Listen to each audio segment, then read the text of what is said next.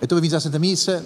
Eh, quem eh, aqui vem habitualmente, quem eh, aqui hoje está de uma maneira singular, bem-vindos todos à Santa Missa, neste dia em que ouvimos uma página das mais famosas dos Evangelhos, talvez até a página hoje em dia mais famosa.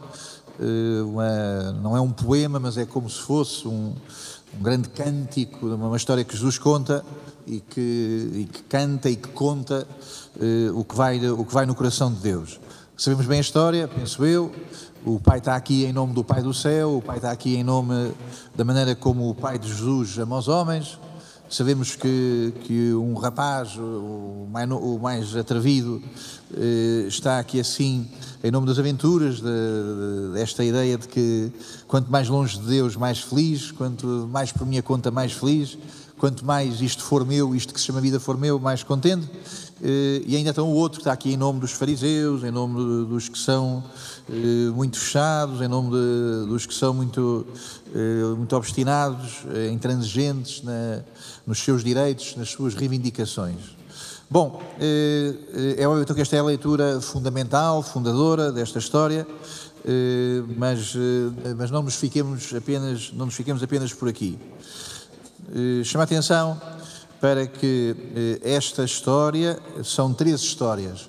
Hoje ouvimos a terceira parte de, do capítulo 15 de São Lucas, sendo que este capítulo tem mais, mais duas histórias. A primeira história que vem neste capítulo é de um homem que é um pastor, as ovelhas perderam-se e ele vai à procura de uma ovelha que se perdeu e vai lá longe à procura da ovelha que se perdeu. A segunda história é sobre uma mulher que está em casa e lá em casa perde, perde uma moeda, perde uma, perde uma, uma moeda, uma, uma dracma e anda à procura dessa moeda até encontrar. E a terceira história eh, deste capítulo, então, o que ouvimos, a parábola do filho pródigo. Isto é relevante para bem entendermos esta história e ainda mais eh, se prestarmos atenção ao que aqui está contado. Eh, naquela altura, os pecadores, os publicanos e os pecadores aproximavam-se para ouvir Jesus, para ouvir, para ouvir, sem condições para ouvir Jesus. Ao contrário, os fariseus e os escribas murmuravam entre si, tinham razões, eh, andavam, andavam ali assim à procura de razões, a ampliar razões, andavam ali a multiplicar razões andavam ali assim eh, à procura de ter muitas razões contra Jesus. Tinham muitas razões contra Jesus, mas não tinham razão.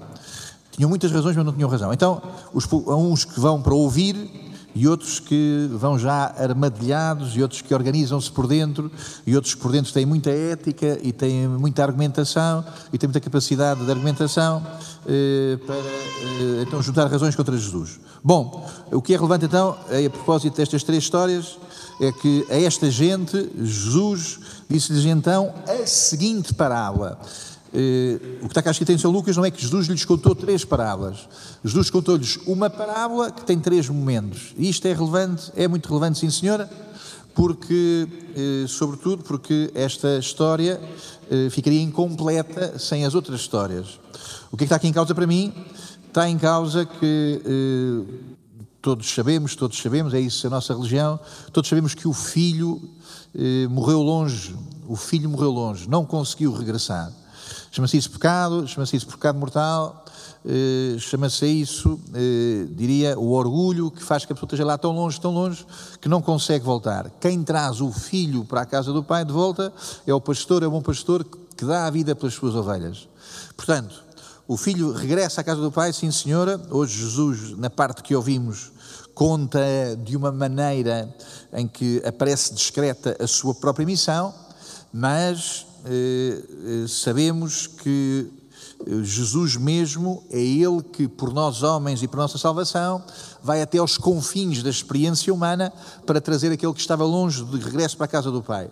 E é por isso que é importante, muito importante também esta segunda leitura, que traz-nos isso que nos diz que ninguém vem de lá de longe sozinho pelo seu pé. Levantamos, levantamos, já estamos todos partidos, eh, estamos muito destruídos, estamos muito desmanchados e, portanto, o que é preciso é que lá, lá no fim da rua, lá do fim do mundo, eh, alguém nos vá buscar para nos trazer de regresso à casa do Pai. A Cristo, que nunca tinha estado longe de Deus, a Cristo que nunca tinha estado lá nessa zona onde havia os porcos e as coisas que lhes são associadas, a Cristo que nunca tinha estado na morte, a Cristo que não conhecera o pecado, a Cristo que não conhecera essa maneira de desarmar a vida, de desconstruir a vida, a Cristo que não conhecera o pecado, a Cristo que não conhecera essa maneira de fugir da vida, Deus identificou lá com essa tralha toda, Deus identificou lá com essa confusão toda, com essa complicação de toda, de quem então eh, vai lá viver eh, no, no, fim do mundo, vai lá viver no, no, lá na, nesta zona que tem sobretudo essa descrição. É longe da casa do Pai. Então, a Cristo que nunca tinha estado lá no meio desta sujeira toda, a Cristo que nunca tinha estado no meio desta ofensa toda, a Cristo que não conhecera o pecado, Deus identificou com o que andava longe na terra destes animais, Deus identificou com, com essa sujeira toda, Deus identificou com o pecado por causa de nós. Por causa de nós, Jesus foi até lá ao fim da rua, por causa de nós, Jesus foi aonde Deus não podia estar. Deus não podia estar sozinho, Deus não podia estar no pecado, Deus não podia estar afundado, mas por causa de nós, Deus identificou Jesus para ser Jesus que nos traz lá do fim da rua. Bom, estou com o paramento cor-de-rosa, que é o próprio de, do quarto domingo da quaresma, também do terceiro domingo do advento. Eh, são sinais de que, são sinais de que estamos a viver uma alegria, como é óbvio, a grande alegria deste Evangelho eh, é dizer que há lugar para nós, há lugar para nós no nosso regresso. Eh, bom, todo este Evangelho é então sobre o que nós sabemos ser mais profundo em Deus, e o que é mais profundo em Deus eh, é o desejo de que estejamos com Ele. O que é mais profundo em Deus é o desejo de conviver conosco. A gente nunca percebe a vida se não percebemos que a vida é um grande convite que Deus nos faz. Deus convida-nos. Portanto, a vida não é uma aventura solitária, a vida não é uma aventura de navegador solitário, a vida não é uma aventura eh, em que eu consegui sozinho. A vida é o perceber que temos um lugar numa grande casa onde Deus nos quer em festa com Ele. Então, perceber o que é que é a vida. Todavia, chama a atenção que este Evangelho, de maneira nenhuma, pode servir para justificar a nossa corrupção, a nossa corrupção.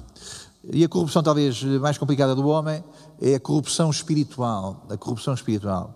O que é, que é corrupção espiritual? É nós eh, sabermos coisas que são verdadeiras para podermos continuar a ter uma vida que é falsa. O que é, que é corrupção espiritual? É nós sabermos do amor de Deus para continuarmos a viver fora do amor de Deus. Sabemos que Deus é amor, sabemos que Deus é misericórdia, mas o que a gente interessa é os nossos negócios, é os nossos negócios espirituais.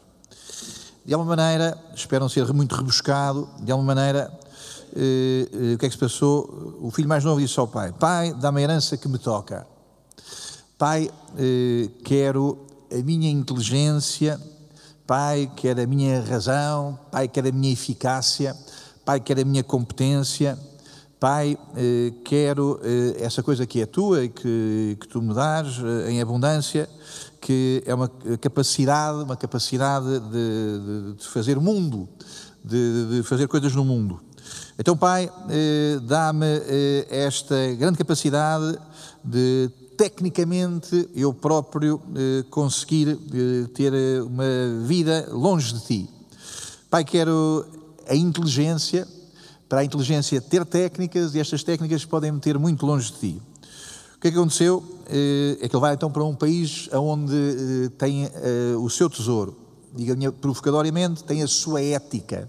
Já não tem nada com Deus, mas tem a sua ética. Vai para um país distante e por lá esbanjou quanto possuía. É o que percebemos na Europa. Na Europa da ética, a Europa do aborto, a Europa da ética, a Europa da eutanásia. Os países ricos são os países que receberam de Deus em abundância eh, muita capacidade, tem muita inteligência, tem muita capacidade de fazer muitas coisas, eh, mas não quer nada contigo. E então o que é que se passa? Eh, esta parte do mundo, é um país distante, onde os homens vão esbanjando. E o que é que é o sinal do esbanjamento? Chamamos depressão, chamamos individualismo, as pessoas que choram muito, uh, choram muito porque não têm resistência espiritual nenhuma, uh, vem a primeira dificuldade e largam-se a chorar, portanto têm que tomar medicação, chegam aos 40 e têm que inventar compensações porque estão sozinhas, porque a vida não tem sentido, e portanto todo um grande tédio, toda uma maneira de viver em que a única alegria que as pessoas encontram, a única tentativa, de, a única possibilidade de estarem alegres, eh, de alguma maneira, é a contratação de, de, de clowns, de palhaços, de, de, um humor que vem de fora eh, e uma necessidade muito grande de, de, ter pessoas que fazem humor. Essa coisa horrível que anda por aí agora, de, de alguém que na televisão eh, anda a fazer humor com os defeitos, de, com os defeitos das pessoas, com os, com os limites das pessoas, com, com, as dificuldades, eh, com as dificuldades humanas das pessoas. Eh, fazer humor eh, este humor, porque lá no sítio onde eu vivo já não estou contente, para no, vivo, no sítio onde eu vivo rebentei tudo. O sarcasmo o sarcasmo como a última alegria de quem já não tem alegria nenhuma. O sarcasmo, eh, o desdém, o desprezo, a violação como última alegria de quem já não conta alegria a ninguém. Tendo gasto tudo, eh, há essa fome, essa fome que se chama medo, essa fome que se chama medo, que se chama ansiedade, que se chama angústia. E ele começou a passar privações e, portanto, o individualismo traz muitas eh, privações a quem foi por aí. Bom, mas o Pai é amor, mas Deus é amor. Eh, no livro, no profeta Jonas, na Bíblia, a palavra que serve para dizer amor na Bíblia, a palavra do Antigo Testamento que serve para dizer amor, a palavra que aparece muitas vezes e que talvez seja a palavra que, estiver, que estaria aqui assim se este texto não o tivéssemos apenas escrito em grego, se tivéssemos este texto escrito na língua que Jesus falava, não o temos, temos apenas em grego. A palavra que cá está, então, para descrever o Pai, é a palavra misericórdia, eh, na língua grega, na língua hebraica, a palavra esed. Ora bem, eh, o que é impressionante é que na Bíblia, em que esta palavra aparece inúmeras vezes, como dizendo respeito a entranhas de misericórdia, entranhas de bondade, a palavra que serve para dizer a misericórdia de Deus, que serve para dizer a perturbação de Deus, porque o outro está em sofrimento. Esta palavra também serve para dizer incesto. A palavra misericórdia também serve para dizer incesto. Um escritor brasileiro, que não era propriamente muito católico, dizia assim: Não perdoes tão depressa, não perdoes tão depressa, o perdão também corrompe. Estamos no perdão Estamos no perdão quando fazemos todas as concessões, quando somos, fazemos todas as concessões, estamos no perdão, estamos na misericórdia, ou estamos na corrupção. Eu não te digo nada para ver se tu gostas de mim. Eu não te digo nada para ver se a gente consegue, estamos todos de mão dada, estamos todos contentes, para não termos que pensar se é verdade, se é mentira. Estamos todos contentes eh, no fim da rua, estamos todos contentes lá no lado qualquer, que já não é o lar de Deus, que já não é a casa de Deus. Estamos todos muito contentes, mas não podemos é dizer a verdade. Estamos muito contentes porque não temos ver a verdade. Impressionante a palavra misericórdia, a palavra bondade, a palavra fidelidade, que também serve para isso, também pode querer dizer, também pode querer dizer uh, incesto. Quer dizer, os melhores sentimentos, os melhores movimentos também podem ser corruptos e podemos muitas vezes apenas citar o amor quando o que estamos a fazer é aumentar a cumplicidade. Não, o amor não é um subsídio não, o amor não é uma irresponsabilização. Aqui na Costa da Caparica, aqui para os lados da costa, há uns anos, há uns bons anos, alguém que, que eu conhecia recebeu uma herança muito grande, recebeu uma fortuna muito grande de herança. E a primeira coisa que fez, quando soube que tinha a herança, foi não ir trabalhar. Recebi dinheiro e agora não há responsabilidades. Gente recebe a herança de Deus e agora uh, fazemos o que nos apetece e agora soltamos para fazer o que nos apetece. Não este Evangelho não é um Evangelho sobre a licença, eh, sobre a licenciosidade. Este é um Evangelho sobre um regresso, sobre então este movimento de alguém que entra em si e que dentro de si reconhece o que é primordial. Então, entrando dentro de si, então voltando a si, voltando à sua memória, voltando ao que havia de mais profundo para ele, eu sou feito para mais, eu sou para mais, se eu não morresse nunca, eternamente buscasse e conseguisse a perfeição das coisas, dizia o poeta, eu sou feito para uma plenitude, eu sou feito eh, não para a eficácia apenas, não para a produção, não para a sensação, não para a emoção, eu sou feito para uma plenitude de verdade. Eu sou feito para uma plenitude de verdade. Então ele entrou em si e quando chega a casa, o pai, diz aqui a tradução que ouvimos, entregou-lhe a melhor veste. Melhor tradução seria dizer o pai entregou-lhe a primeira veste. A primeira veste quer dizer a veste do batismo. O primeiro vestido é o vestido do batismo. Mas também quer dizer a primeira roupa, a roupa do primeiro Adão. O pai entregou-lhe aquilo para que o homem foi feito. E o homem foi feito para a relação com Deus. E então o pai entregou-lhe a melhor veste, quer dizer, o pai devolveu-o à sua vocação primordial, e a sua vocação primordial é ter relação com Deus, é ter comunhão com Deus. Bom, Deus quer-nos e Deus quer-nos, eh, Deus quer-nos para Ele e Deus quer-nos dentro eh, dentro da casa para estarmos com Ele. Creio que é importante, cada um de nós, a começar por mim próprio, perceber que temos na confusão da nossa vida e temos nas, temos nas tensões da nossa vida temos tempo para estes três filhos. Sim, somos capazes da generosidade. Bendito seja Deus pelas nossas generosidades, pelos momentos de, de acolhimento do outro, pelos momentos de, de, grande dádiva em relação ao outro. Penso que todos somos capazes disso, de, de querer que o outro esteja connosco. É óbvio que também temos uh, um tempo de se eu for egoísta sou mais feliz, se isto for só meu sou mais feliz. E é óbvio que também temos um tempo uh, dessas razões. Quem tem muitas razões eh, é uma pessoa ressentida. Quem tem muitas razões está eh, é a juntar essas razões apenas para perder a razão fundamental, e a razão fundamental é uma razão de dádiva.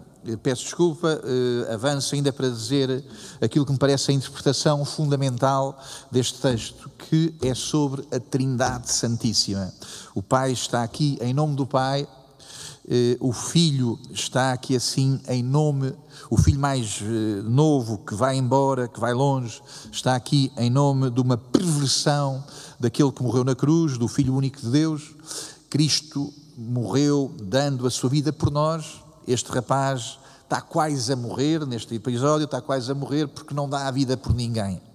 Jesus dá a sua vida pela nossa salvação, este eh, tem a sua vida para a sua perdição.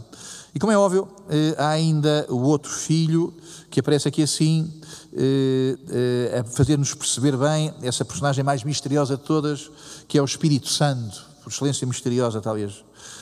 Bom, então o que é que este filho faz? Ele ouve, ele está longe, está fora, ele ouve, ele percebe o que é que é a alegria do Pai, mas não entra o Espírito Santo é o que bem interpreta Deus, o Espírito Santo é o que nos faz perceber o que Deus faz sentir o que Deus sente, faz-nos sentir como Deus sente, e o Espírito Santo é o que nos traz para dentro. Eh, acontece então que não percebemos eh, se ele ficou para o resto da história fora, o Espírito Santo traz-nos para dentro, a gente não percebe, o pai foi lá fora falar com ele, não se percebe se este filho voltou a entrar. O que é a igreja? O que é a igreja? A igreja, eh, então, bendito seja Deus, bendito seja Deus, é este lugar onde o Pai está sempre.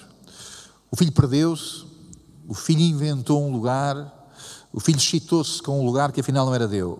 Mas onde é que está o Pai? O Pai está sempre naquele lugar que é o seu, naquele lugar de verdade que é o seu e daquele, verdade que, daquele lugar onde podemos encontrá-lo que se chama Igreja. A Igreja como o lugar onde podemos encontrar o Pai. Bendito seja Deus que podemos encontrar o Pai Bendito seja Deus que podemos entrar, um e outro irmão podem encontrar-se. Bendito seja Deus que na vida da igreja temos eh, esta possibilidade de reconciliação das tensões que trazemos connosco, das tensões que vemos na nossa vida de família, nas tensões que vemos na nossa vida de comunidade, na vida de trabalho, eh, nas tensões que vemos no mundo. Bendito seja Deus que na igreja permite-nos reconciliar-nos que é o grande dom de quem abre o coração à salvação de Jesus. Esta reconciliação, que ao contrário do que o filho fez, que esbanjou, perdeu, esta reconciliação que nós chamamos comunhão.